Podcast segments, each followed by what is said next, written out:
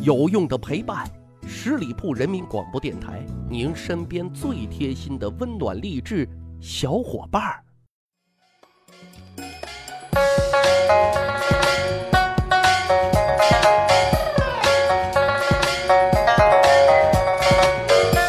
十里铺人民广播电台，趣吧历史，增长见识，欢迎各位小伙伴收听《密史趣谈》。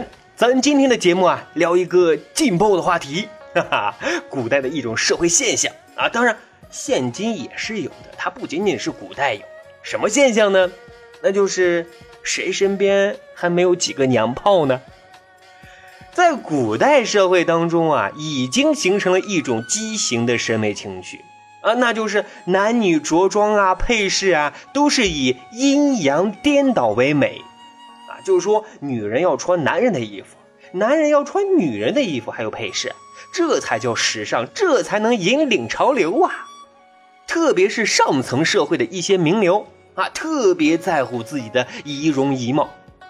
你说爱美之心，人皆有之，这倒好理解。但是，一个大男人喜欢给自己的脸上涂涂抹抹的，就像现在敷面膜、涂唇膏，甚至最难让人理解的就是头戴簪花。纵观整个历史啊，这种畸形的审美情趣，在各朝各代当中，以隋唐五代最为有代表性了。熟知历史的小伙伴们应该都知道啊，武则天的男宠张易之、张昌宗这兄弟俩。啊，是比较典型的小白脸，这俩长得怎么样呢？《旧唐书》上是这样形容这兄弟俩的：覆粉施朱，衣锦绣服。大概意思就是说啊，这张小白脸那是既擦粉又抹红，衣着呢还非常的啊华丽时尚，打扮的非常的妖娆。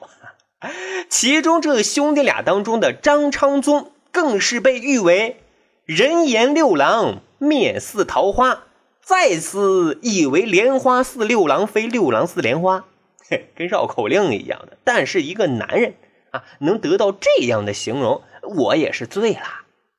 大家可以想一想啊，一个大男人弄得油头粉面的啊，装扮的跟一个现代的人妖似的，这种审美情趣是如何练成的呢？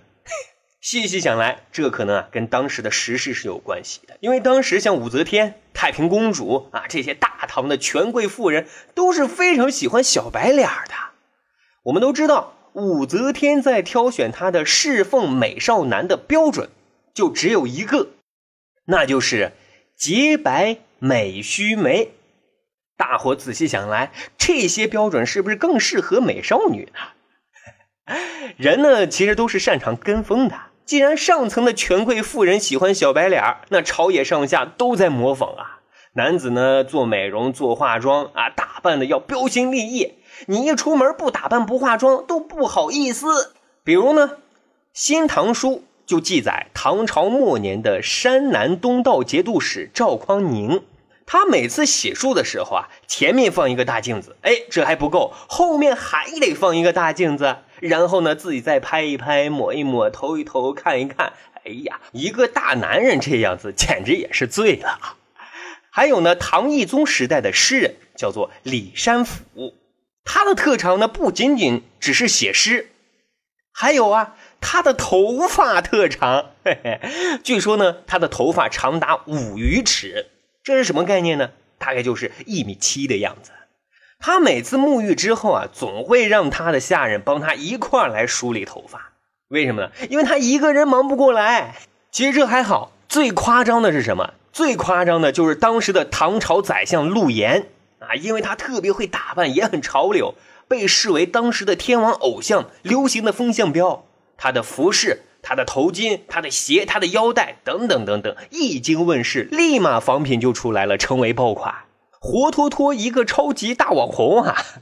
其实刚才说了，最令人难以接受的是什么？是这一时期的男子特别特别流行戴簪花啊！簪花我们都知道，古代女子把它一般都戴在发髻或者说帽冠上。我们之前节目提到过的《簪花仕女图》啊，就是这种形象。其实关于男子头戴簪花的记录，你比如说唐玄宗时期有一名皇家乐队的成员。专门为唐玄宗敲击蝎鼓啊，蝎鼓是一种乐器。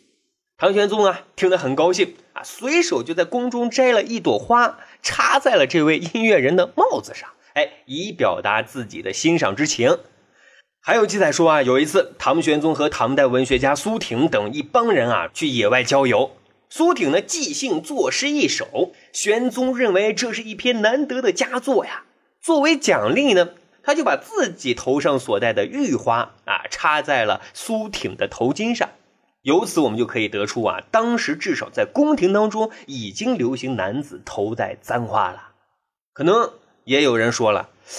你举的这俩例子都是皇帝给逼的呀，他们也没有主动要戴这些簪花呀。各位，咱先别着急，接着往下听。大约在五代的时候，男子头戴簪花就开始流行了，到五代后期更是蔚然成风啊，乃至成为官方礼仪制度的一部分。你比如说，后梁呢有一个叫做李孟福的男子啊，号称洁白美秀如玉人。史料说他啊，时常带着花簪啊去古代的酒吧 KTV，是高歌狂饮，还作诗称：“插花饮酒无妨事，乔唱渔歌不碍事。”嘿，那真是活得好洒脱呀！还有呢，比如说后唐有一个叫做霍定的人，每逢春游曲江的时候啊，他就会啊花重金派人干什么呢？偷采贵族宅中的名贵兰花。做什么呢？插帽啊，来装饰自己，打扮自己。各位，再脑补一下画面，有没有一种不忍直视的感觉呢？好的，十里铺人民广播电台，听了今天的节目，知道古代小白脸是如何作妖的了吧？如果觉得节目还不过瘾，大家可以关注十里铺人民广播电台的公众微信账号，回复关键字一，就可以加入密史趣谈的官方听友群啦。在这里呢，随时都可以跟大汉进行互动交流。感谢收听，我们下期节目再会。本期节目由十里铺人民广播电台制作播出。了解更多的资讯，请关注十里铺人民广播电台的公众微信和新浪、腾讯的官方微博。感谢收听，我们明天再见。